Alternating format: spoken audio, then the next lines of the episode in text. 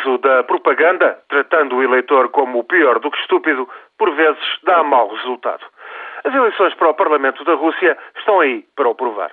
O partido do Kremlin, a Rússia Unida, cuja ideologia se resume à palavra de Vladimir Putin, viu cair a sua maioria de 64% para 50%.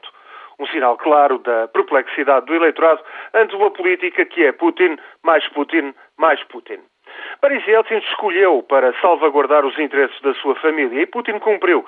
Foi presidente de 2000 a 2008. Depois passou a chefiar o governo e em março prepara-se para voltar à presidência. É, pois, a era do putinismo. Todos os russos reconhecem que foi com ele que se fez a recuperação económica e se pôs termo a uma anarquia criminosa dos anos 90 taxas de crescimento, na primeira década uma média de 7% ao ano, agora mais modestas, na ordem dos 4% e 3%, foram conseguidas, mas à custa de exportações de petróleo e gás natural.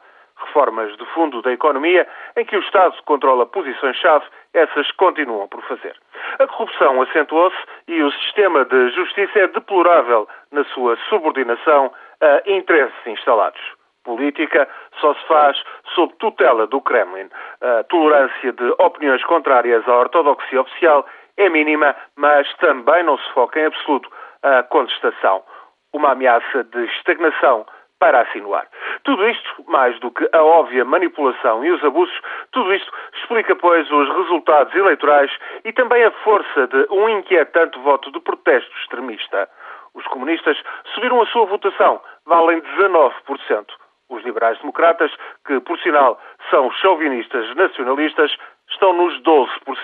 No Parlamento, sobrou ainda lugar para a Rússia Justa, com 13% dos votos.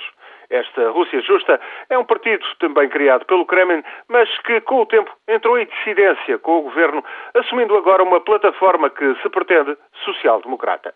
Putin vê, pois, a sua popularidade em queda, mas sabe que tem condições mais do que suficientes para se perpetuar no poder.